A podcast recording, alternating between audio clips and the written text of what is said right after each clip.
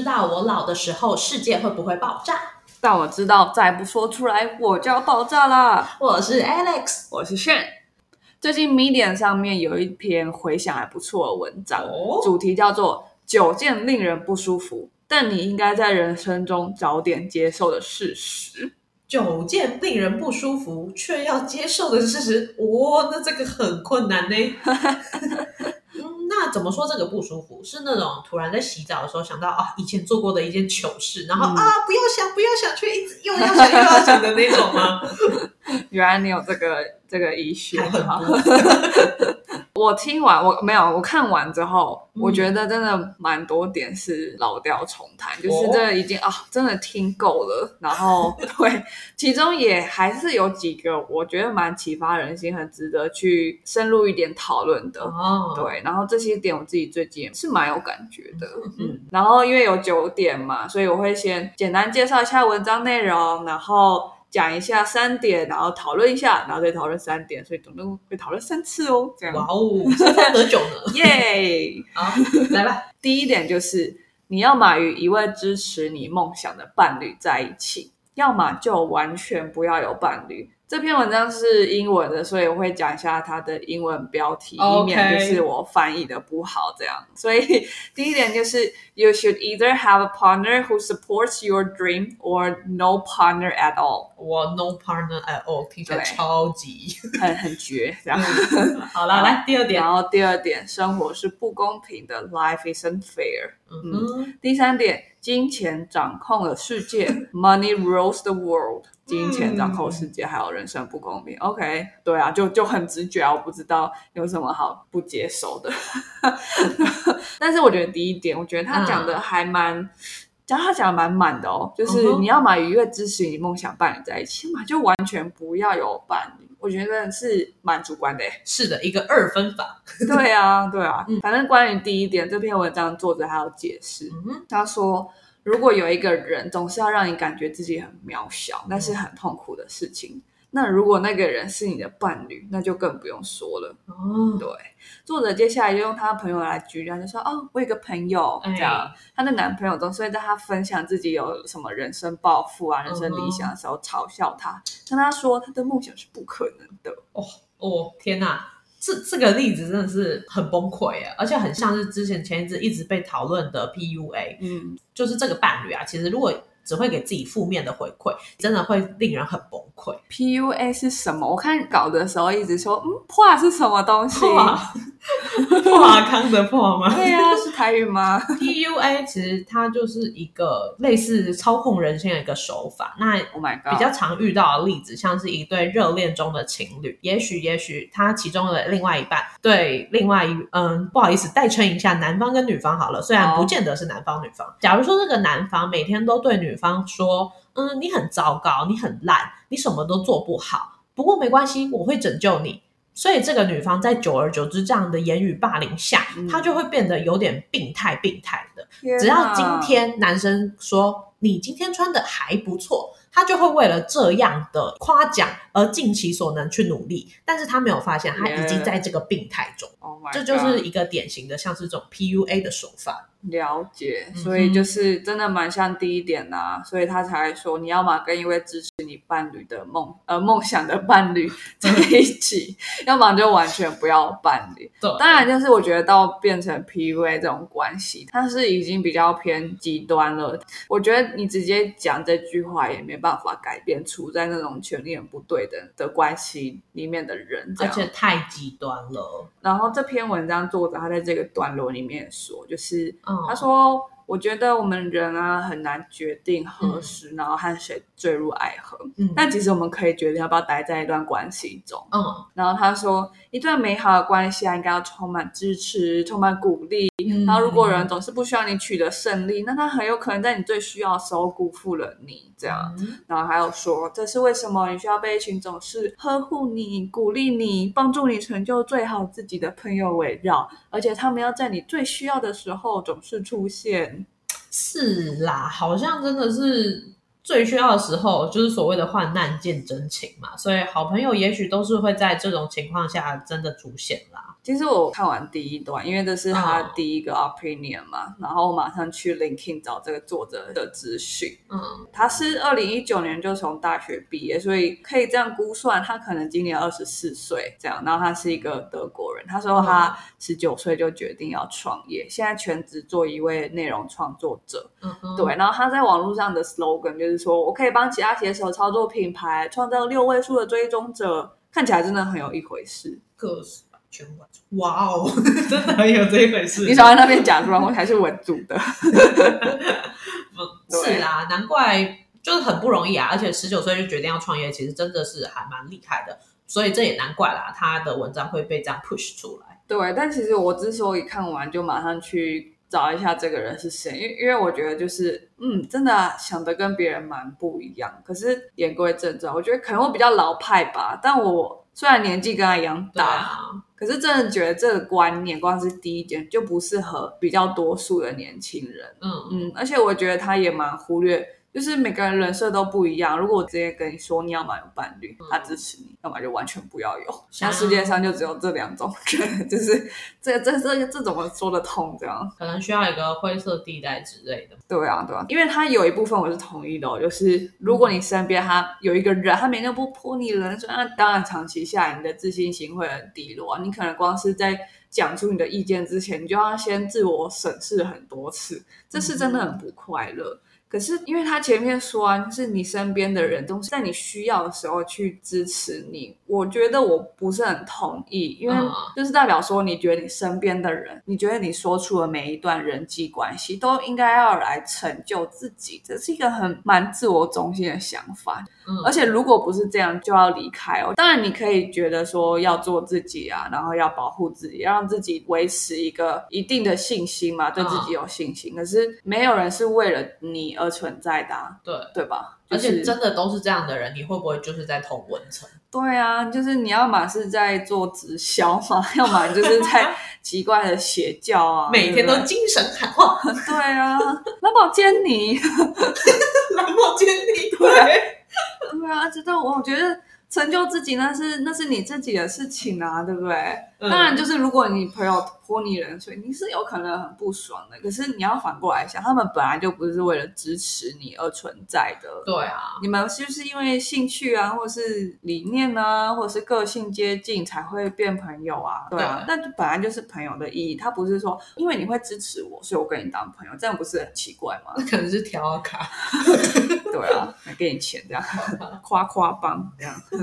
而且、而且，其实就是如果那个朋友他适当的说出你的构想里面忽略哪些现实因好素，帮你补充，对啊，毕竟他就是他的经验啊，他所学的对可能也都多少跟你不一样啊。那是真心待你。对啊，那那反而他才支持你成就理想嘛，他也不怕得罪你，他真的希望你成功啊，这是有可能的啊。对，而且我觉得我们这个年纪，甚至也不用说我们这个年纪，就是任何人，他真的这么有把握，我可以很精准的区别，哎，你现在在泼我冷水，哎，这个人在给我建议，你你可以吗？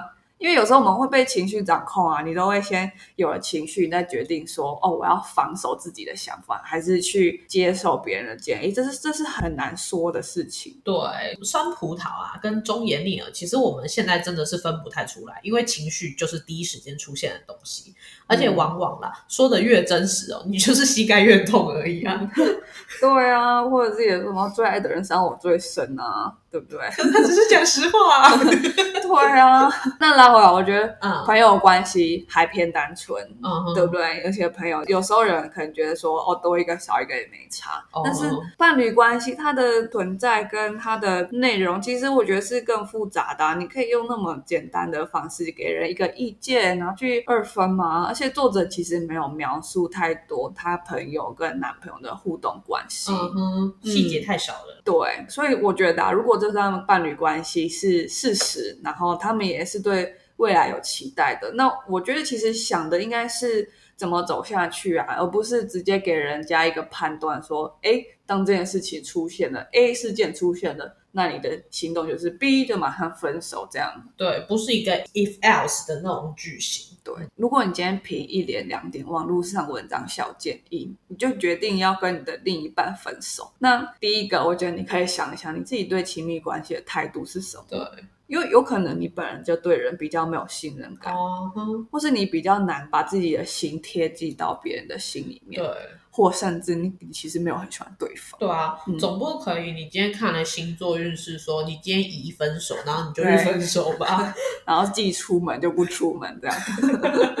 然后说宜搬家马上搬 家。对，对啦，这倒是啊。而且如果你要交往，就不要天天就是分手分手，要不然分手，你做不出来要吃什么就分手，这种事情天天挂在嘴边。而且既然你要分手，你当初就为何要交往呢？就没有必要嘛。另外，就是因为什么感情专家，或是刚刚说的这种星座的事情，或者是说什么八字不合不能 结婚，你你这样就想分开，其实根本没有很在乎对方啊。嗯，就像是有人说他会把兴趣当成工作之后，就失去了热爱的这份兴趣，但其实会不会那个根本就不是兴趣？对啊，就是兴趣归兴趣，工作归工作，然后你自己个人是不是有办法把兴趣当工作，这都完全是需要回归到自己，然后需要让自己去有办法好好的审视关系，审视自己过去的成长，你才能去下这么重要的决定。我觉得它是重要的决定，这样。嗯，真对，，所以呢，我觉得第一点这个主张不是很给力，嗯，嗯，而且它蛮缺乏脉络的。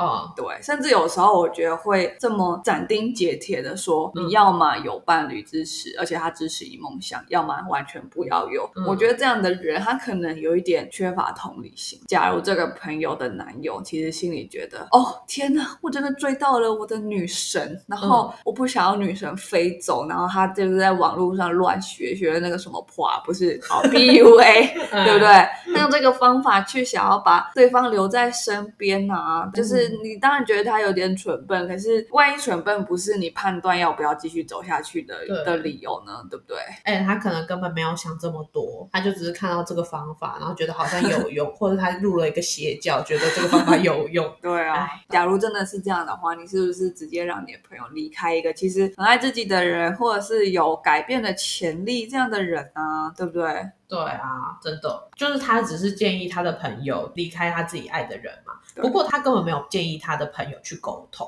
或者是有，但是文章里是看不到的啦。嗯，而且沟通其实真的很重要。你跟另外一半沟通了吗？还是说另外一半其实根本没有发现自己是在散发这样的负面情绪，或者是说他就是不自觉的去做了情绪勒索这件事情？对，但是当然，如果你觉得嗯你的自信心已经低到一个程度的话，我们也不会觉得说啊，这是你的责任啊，你要跟对方沟通什么。是，所以其实这个情绪、这个情境都是非常复杂，它有很多前提，它有很多脉络，我们要去讨论，嗯才可以给对方一个建议。哦，我觉得也许听完你这些讲法，我觉得也许这样做会比较好。嗯对，但是那都是别人的人生。我觉得所谓的朋友，并不是说总是无条件支持你，或在你需要的时候在。我觉得朋友就是最贴心的啊，都愿意听你讲，然后听你抒发，让你走过那段情绪。嗯然后，如果他真的有什么人生经验，他用分享的方式，他不会说、嗯啊，你就是 either way 这样。对，没错，所以看起来好像不要分享这篇文章比较好。是这样吗？那呃，那好，今天的今天节 podcast 目就到这边哦。不行啦，头都洗下去了，洗完啦，不行啦。哦，好吧，但我前面有说啦，是其实有几点真的不错，就是二三点不错啦，不公平嘛，很对前猪在一切对，嘛。但是太直觉没什么好讨论的。啊，继续吧，我们再看看新的有没有比较好。OK，所以从第四点开始讲，一样可以讲一下中文啊，想唠一下英文，请担待哈。OK，好，第四点，一段持续很久的感情不等于成功的感情。Just because a relationship has lasted a long time doesn't mean it's working。嗯第五点，等待良机再开始，这是不成立的。There won't ever be a better time to start。嗯哼，第六点， 做错决定比不做决定好。Making a wrong decision is better than making no decision。对，嗯，第四点啊，一段持续很久的感情、不等于成功的感情，它其实就是在讲沉没成本的概念，是什么啊？就是东西沉到水里的这个沉没。哦那有些人他会觉得说，哦，我已经投入了这么多青春岁月在这个感情里面，嗯甚至有可能投入很多钱嘛，这样。嗯对，所以即使我在关系中不快乐、不满足，或甚至在有毒的关系里面，我也不想要轻易的抽离。题外话，题外话，这就像是你买了一只股票，你投了很多钱，但它一直在跌，对我就觉得，哦，我投了这么多钱，我应该再投一点吗？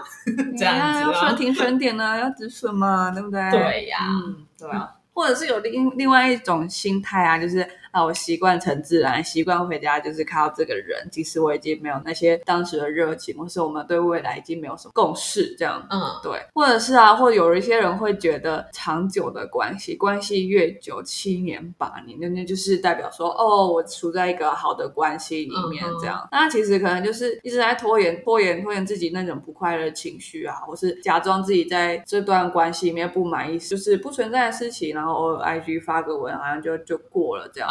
然后我觉得比较恐怖的就是，伴随着年龄的增长，我们做选择的机会成本其实都会越高。对，那因为你一直延后啊，所以你就会越来越难跳脱这样的关系。因为你投入的资金就是越来越多了啦。对，就是如果你对关系你抱持的是投入要有回收这种有利益交换的感想，这样的感觉，你一定都会有这种想法。对，都是像中毒一般的这种恶性循环。对啊，可是这个问题点就是，哎，你觉得关系是投入了就会有产出嘛？对啊，其实不是嘛，就是关系比较像是，哦，我决定要跟这个人过一段时间，然后任何的原因这样。对，我不是觉得说，哦，我我要生小孩，所以我跟你在一起。关系是这样。关于这一点呢，嗯，我觉得这种没有给前提的结论，大家自己在看的时候，其实都要很小心。嗯，没有给前提意思是什么？因为他这一点就是持续很久的感情不等于成功的感情。你要叫他直接离开这个持续很久的关系，因为你说持续很久不一定很好。那那个有可能前提是你你身边那个新朋友好像他处在一个暴力关系里面呢？对啊，你有没有排除这个可能性？你没有啊，你就直接说脱身，快快离开，搞不好。对方其实在准备了，他其实有要准备的。对，就是关于他要不要脱身，这是一个风险很高的决定。是的，对你不能把这段文字就直接丢给你的读者啊，丢给你身边的你可能没有真的很了解状况的朋友，跟他说。啊，你有迷失啊？关系长久不一定能关系好，赶快离开，赶快七年之痒啦，快点走啦，快刀斩乱麻，这样 不行。你可能给他更大的压力，说啊啊，完蛋了，我拖越久越难脱身，我要赶快脱身。你让他在人身安全不是很确定的情况下跟恐怖情人提分手，嗯，这个前提是可能比较少见。可是我还是说，就是我觉得没有给前提的结论，任何人在看的时候，你还是要回去思考。你自己的状态，你自己的人设，任何的条件，因为只有你最清楚，是否适用这个例子？对对，所以我就先自己激活一点，帮作者加上这样的前提，去排除暴力关系。那剩下部分啊，我就蛮同意的。是啦，如果说有一个人每天回家习惯的事情是打你一拳，那你还不快逃啊？对，嗯，然后觉得关系长久等于关系好，这个想法了，他就是迷失嘛。对，然后这种迷失有时候会在一些对亲密关系看法比较保守的，不管任何原因，他可能就是比较偏保守。那他可能什么年纪都有啊。举例而言，就是我有遇过小我一岁的学妹，她觉得一定要结婚才能有性行为。嗯哼，她也不是因为宗教的关系哦，就是单纯她非常买单她妈妈说的那些话，她买单她妈妈价值。这样就是，哎，我觉得很看法保守的人，并不会是因为特定的背景。对，我觉得就是基于他的个性这样。那我觉得我更常听到三十几岁的女生或是以上，觉得说啊，我年纪越大越掉价，到这个年纪还没有进入一段稳定的关系，或是到这个年纪进入一段关系一定要待几年、待很久才可以这样子。我其实就是蛮讨厌这种三十岁的女人啊，然后身价往下掉啊这种言论，因为其实价。值哦，是自己付给自己的，不是按照这个风俗啊。这个是社会的风俗是怎样，其实不能影响你自己给自己的价值。对啊，对啊，而且其实那种。外在的条件并不会让你真的自己发自内心的感觉到我是有价值的。嗯哼，价值也是，其实还是要靠自己的感受、自己的建立，跟处在一个比较正向的一些环境、正向的一些关系里面，你才会感觉到，并不是就是说哦，三十岁你就会掉价，或者是哎我还没三十，我就觉得自己身价很高。就是我觉得这种外在的条件是真的不是很值得参考。没错，对我就比较调皮一点，我就用那个里奥纳多·迪卡皮奥一定来反驳这个掉价迷失。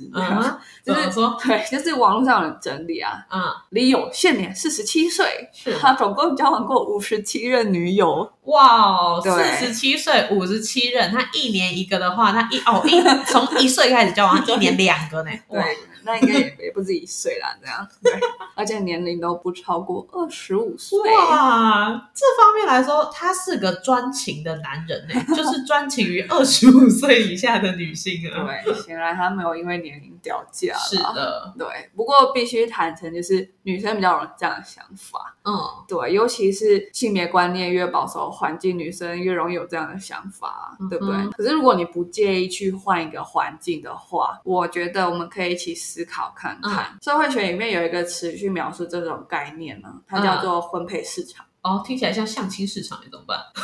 其实应该蛮接近的。哦真的 意思就是结婚这件事情，它可以用市场的概念去解释。哦，怎怎么说？例如说嗯买车子这件事好了，是的，在车子的市场里啊，同样是车子，有的是兰博基尼，兰博基尼，耶，兰博基尼很很贵，那有的车子就比较便宜。嗯哼，那在婚姻的市场里，有的人就是很多追求者，好像很贵这样。对，那有的人就是自嘲自己他母胎单身，他是一个乳蛇。嗯，可是车子嘛，车子的价格落差可能在品牌，在零件。嗯那人没有价格，对人没有零件，应该吧？但是我们会说某个人会有身价，那您说身价是奠定于他的肾功能现在很好，所以两百万。可能跟目前人的价值观还没有，社会还没有演进到这么恐怖的地步，这样。所以，那那你可以把这个身家拆解成嗯，财富啊、人脉啊、社会地位，合理啊，合。理。那诶，为什么女生会特别把年纪当做身价的一部分？嗯，对，其实就是不用太讲太多父权社会概念，因为其实大家自己应该都蛮直觉可以联想到这件事情。是，那我就直接讲，就是既然我们在乎自己的身价，那我可不可以用其他的条件去提高身价？嗯，那我不想要被年龄这个条件绑架住自己的选择。是啊。嗯，说实在，有一句话叫做“黄金单身汉”，这个概念嗯嗯会不会就是其实这个社会把这种不对等的价值还偷偷的刻在我们的骨子里呢？哦，对，因为汉单身汉就是好像男生单身反而又是一个有魅力的事情，是啊，对。可是女人就要被说是败犬。嫁不出去。对，但是我觉得现在其实嗯很多女生啊，她更重视自己的健康、职业发展，这完全是一种趋势，就是去掉这些 label、嗯对，那如果你还没有这样想过，嗯，我觉得你也许可以先找一些你身边觉得很厉害的女性前辈。那如果你身边觉得哦没有，我是最棒的这样，那你可以 对，好，你可以你可以看书，你可以听 podcast，然后你会学到就是一个人为什么觉得自己有价值。前面讲过，价值这是一种比较偏自我认同的事情。对的然后一个人的身价从何来，绝对不是只有年龄这件事情。说实在，年龄应该是最不需要思考的条件呢、因为你根本不可能努力嘛。嗯，年龄不是一个可以改变的事情。哦，我这边可以举一个很类似的例子，不过它不是在男人跟女人的分别上，哦它是像是，假如说我今年二十岁大学毕业，你会觉得我超厉害，因为我两年就把大学读完了。但是一个人他可能延毕了四年，他、嗯呃二十八岁大学才毕业，你就会觉得、这个人怎么会大学读八年？Oh my god！对，可是其实或者念医学院，对医学院的不同吧，医科生用，哎，嗯，你在讲什么？医生说，哦，这不是很正常吗？对啊，我要说的就是，其实一个人的价值不在于说他到底是几岁，然后获得了什么样的成就。其实每次媒体在这样刻画，往往都是有点不是很好的。讲一个极端例子，不见得这个二十岁大学毕业的人，他可以活到四十岁。所以换句话说，换句话说，他是不是人生的二分之一才在完成这个成就？哇但是那个二十八岁毕业的人，他可能活了两百八十岁，他人生十分之一的时候，他就完成了大学学业。这样听起来不是这个两百八十岁的人比较厉害吗？所以，所以结论我是觉得年龄不应该是一个价值的判断，这样子。嗯，嗯。你你这个这个举例非常的有想象力啦，就是但大家就是你不用真的认同这件事会发生，可是你可以把它当做一种思考练习，你去扩大你去思考那个条件、思考范围，你就会觉得哦，我们所要强调就是这不是一个最重要的条对，对，而且你不能改变它。是用一个开玩笑的方式去呈现啦。但是其实很多条件都跟年龄一样，它也不见得是一个唯一的东西。没错，然后再我来讲第五点跟第六点。第五点就是等待良机再开始，这是不成立的。还有做错决定比不做决定好。嗯，这两个精神，如果你自己本身在创业，或者是在新创公司工作，这几乎就是新创圈的 DNA 啊。对啊、然后作者他自己就说，就是你要过上自己想要的生活，从来都不是容易的事情，除非你是很云端顶层的人嘛。嗯 你现在开始，明天开始，嗯那个难度不会有任何改变。嗯，对，那个差别就是你浪费了一天而已。你是说他是住在平流层的人吗？不是啊，我是说，就是我们的这些平民百姓，你现在开始，明天开始都是一样，都是很难。嗯不会变简单，很多有拖延病人，他就是一直犹豫不决啊，怎么样都觉得啊，好像不是今天，好像不是现在去做出改变，嗯他们很害怕做出错误的决定。对，说到错误的决定嘛，嗯，像是我妈妈，她其实就是一个典型的点餐困难患者。她的原因是说，她怕点到不好吃的啦。OK，我是这样反问我妈妈的，我说：“妈妈，你为什么没办法去点麦当劳呢？”她说：“因为我都不懂麦当劳在卖什么，我怕我点到不好吃的啊。可是我想麦当劳都很好吃啊、麦当劳有什么好不懂的？然后他就是怕说他没有点到那个最好吃的。嗯可是这种理由就看似合理，嗯因为他怕没有点到最好，所以不敢出手。但是其实试问，他这一生难道就只有这一次点麦当劳的机会吗？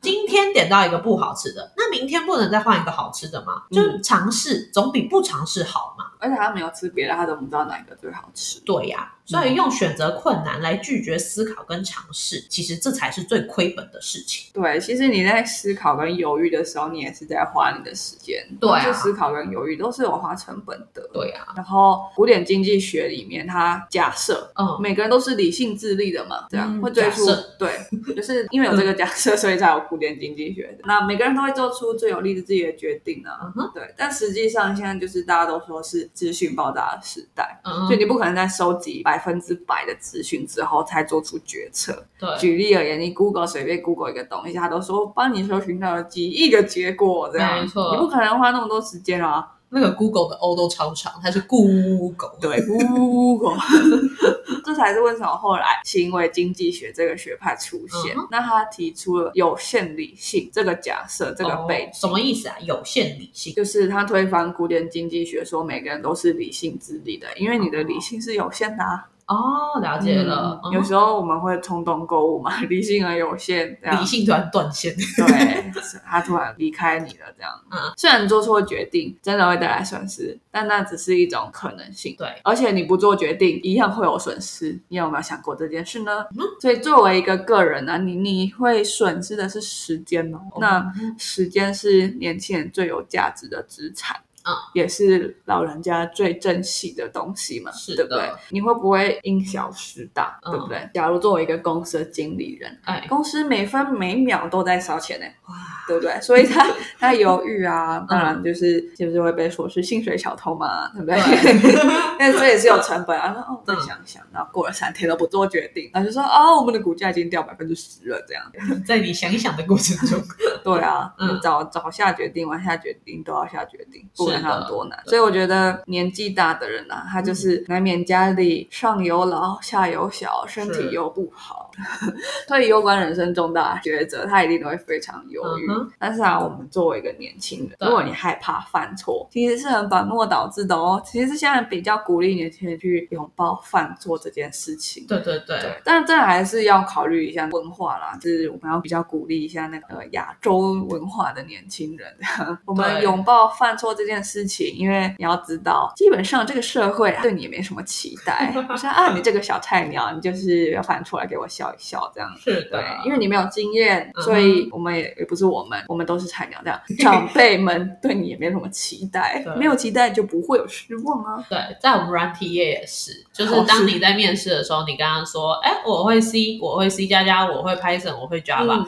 但是其实，在那些面试官眼里，就是哦，你会呀，嗯，好哦，这样子，你还不如跟他真的实际说你做了一个专案，你在里面担任一个什么样的角色，他比较相信你曾经做过的事情，而不相信你提出来说你的技能。OK，这些技能其实，在我们进入之后，其实几乎都是打造重练这样子。哇哦，OK，嗯，真的有道理，是的而且因为没有经验，所以你犯错的几率一定本来就比老鸟高。那你要去 care 犯错这件事情嘛？你你 care 不完。对，那既然现实就是这样，你就认清现实。嗯对，你要害怕的，比起犯错，你还不如害怕说，哎，为什么都没有犯错？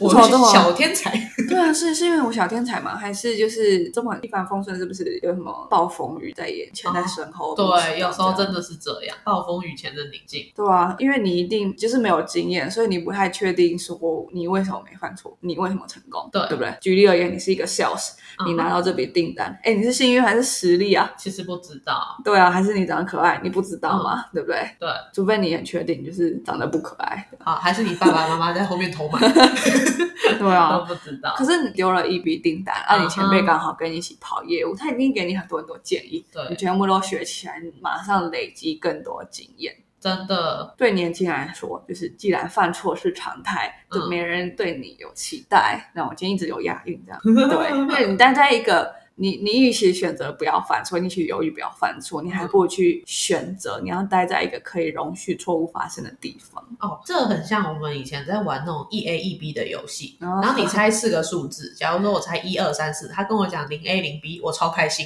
我直接把它都划掉，删掉。对我就再也不会犯那些错，我也不用去 try and error。对，而且我们就是不妨就是趁着我们还年轻啊，就多多尝试，因为我们在错误中学习，这样才学的真的很多。对，明明现在就是可以最多方尝试的年纪啊，因为我们就是菜鸡啊。那倘若说我们在职场上遇到自己不懂的问题，你就可以真的说哦，我不知道。因为我们就是新鲜人，我们就是一个比较大的小孩子。那那些长辈们或老鸟们再去协助你或教导你，其实他们都觉得没有什么，也没有那么困难。嗯，那再年长一点，等到我工作，假如说五年之后，我还说，哎，这个我不会用，这个我不知道，那其实别人就会质疑说，哎，你都工作五年了，你怎么，嗯，哎，这样的感觉。你是工作了五年，还是你只有五个一年呢？是，对对对，你是不是每一天都还在问，还在说我不知道？每天都是 day one。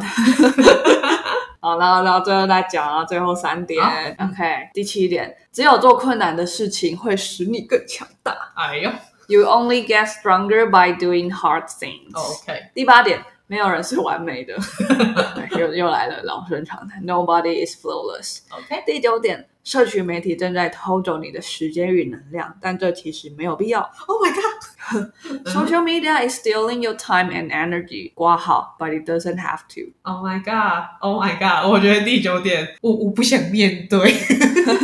哎，其实第七点跟第八点都很鸡汤啦，但这这是真的。我这种心理鸡汤啊，其实一直以来就是用比较委婉的字去表达现实而已。嗯，哎，不过会不会会不会，其实德国是不是没有心灵鸡汤啊？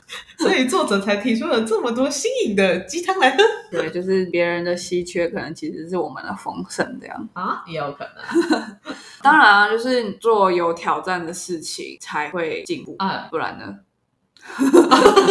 积极乐观，正面向上，快点不行。对，好，OK。不过你维持现状，你其实也不用很气馁，觉得啊，我一直原地踏步，我一定要每天都往上一层楼。嗯我觉得有规划跟有目标，然后有嗯持续努力才是最重要的。你要给成长留一点时间呢、是啦，嗯，那不能期望今天绿豆放在卫生纸上，明天就长出绿豆芽。对啊，虽然好像对啊会，绿豆好，绿豆好厉害。不是啊，你你应该说的，哎，你不要期待今天开始运动，明天就减五十公斤啊，这是我每天都期望的事情。那就是你要给成长留时间嘛。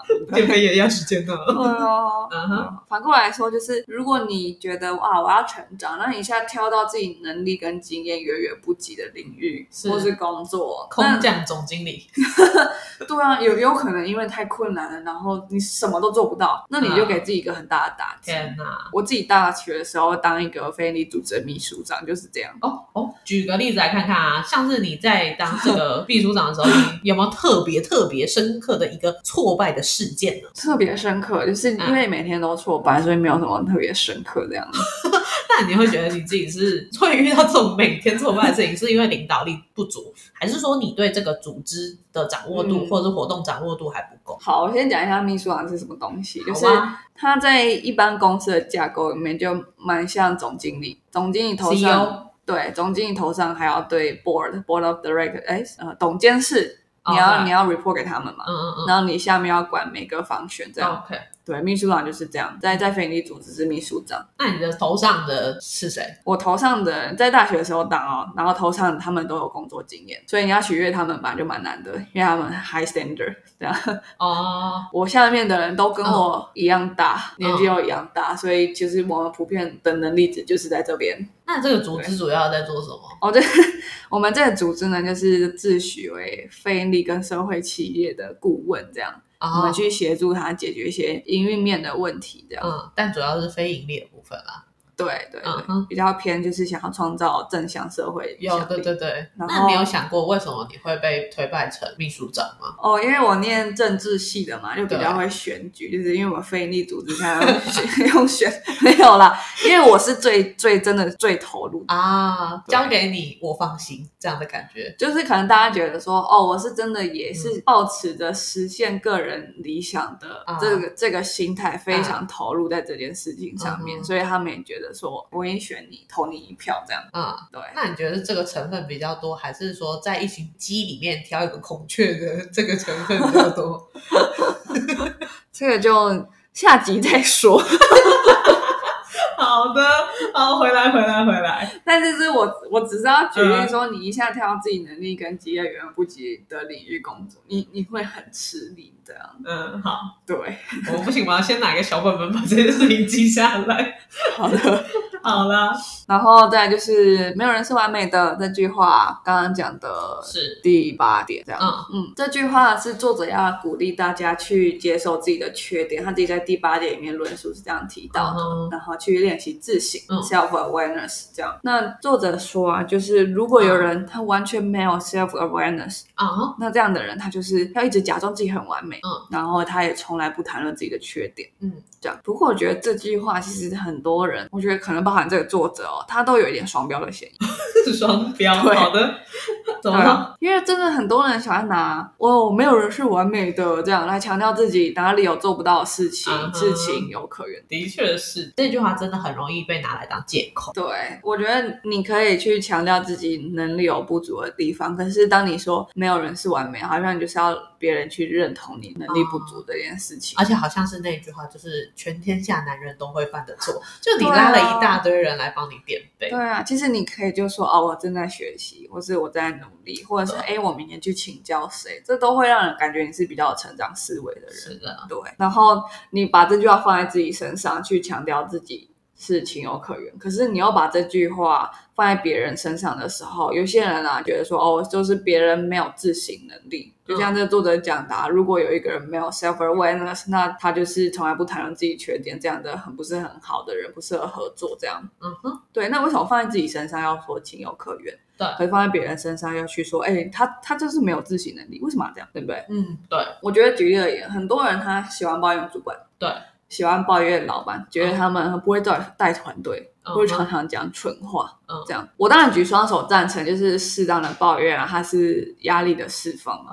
可是如果有人天天在纠结同事、主管、客户的问题，然后嗯他自己永远都是在同一个位置上面，他嗯没有往上，他也没办法去跳槽什么的。对，我觉得这样的人是蛮可怜的。嗯哼，因为你把问题全部都归类在别人头上的时候，你就把自己卡在一个动弹不得的位置啊。嗯，问题出在谁身上，谁才有办法解决问题？那问题都在别人身上，但都只有别人才可以解决问题。对，你把自己卡住，还觉得很愤怒。这的确是我，我又要说到我一个朋友，我的朋友他最近有接了一个案子，那那个案子也是每天主管想要 A 梦想，客户想要 B 梦想，然后旁边的同事想要 C 梦想，他就每天就这样子奔波于三者之间，被搞得团团转。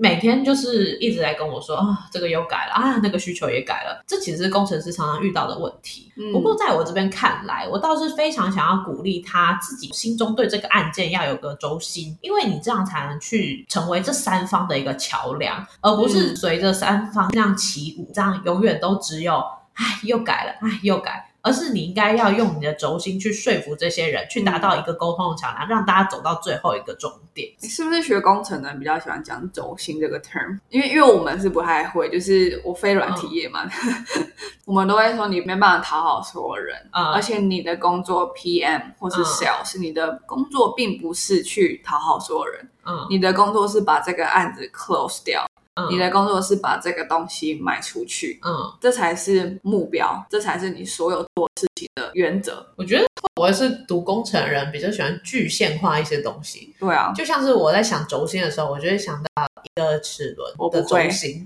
然后旁边就是客户啊那些都在乱转，今天顺时针，明天逆时针。然后中间那个齿轮想说，里？很时钟啊。好，难怪我们不会讲轴心，因为我们不会有这个 picture 出来。你们没有轴心，哎，那是什么？你们有轴心果了，啊，那轴心果我就知道你在讲什么了哟。但是不是同一个轴对，心那跟你的轴心没有关系。好的，这个是我比较想要让大家想想，没有人是完美的 quote、嗯这个 quote 除了用来勉励失落的自己，你是不是可以也来帮助自己生气的时候呢？嗯这样，因为其实你可以用这句话来包容别人的不完美嘛。你不要总是用这句话来审视别人，可是又要别人包容自己。反过来嘛，你把问题放在自己身上，你把一些可以改变的空间放在自己身上，你其实给自己成长的机会。你把这个事情放在你去包容别人的时候，对，你你可以想啊，你也许你的主管啊，他就是工作很勤奋，勤奋三郎，然后他才获得升迁这样。拼命三郎对，请拼命三，他没有带过人。啊，他没办法一天之内变成你幸福的主管啊！你就试试看同理他嘛，对不对？因为他也不是完美的啊、你也不是完美的嘛，对对不对啊？，是啊，主管也没有办法瞬间是成为让你幸福，也没有办法让你幸福的主管，你想要完美协议，双关一下。好恐怖、哦。偷偷菜割一下。而且，当然有一些人，他可能与生俱来就有这种领导能力或是管理能力，但是其实更多的，他们都是在工作中跟经验中去获得的。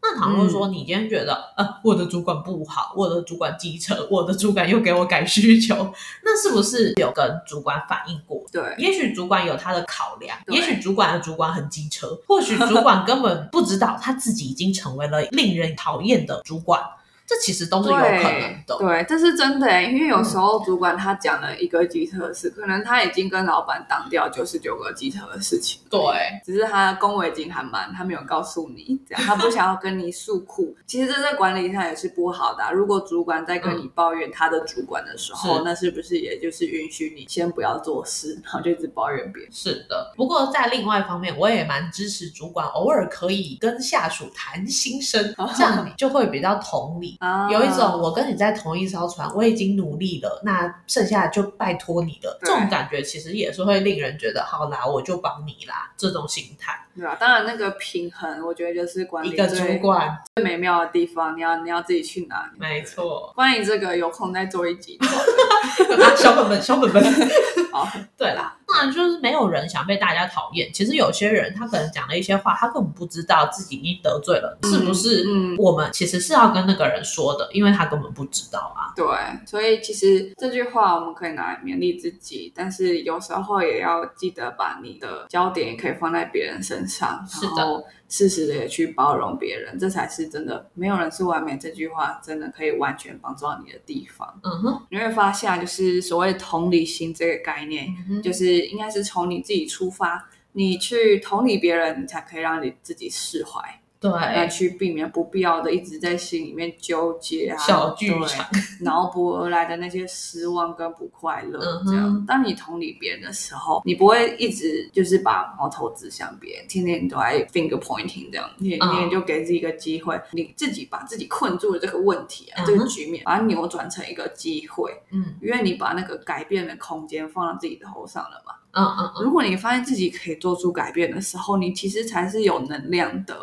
对，对，你会觉得哦，我是可以去改变局面的人，嗯我很我很重要，事情会因为我的努力而有转机，这其实是超有成就感的事情。把危机成为转机嘛，然后找到自我的价值。对对嗯对，嗯，好啦，那就希望啦，大家如果遇到这些困境啊、难过、失望啊，都可以顺利的逃脱出来。那我们今天的 podcast 就到这边啦，大家拜拜。拜拜。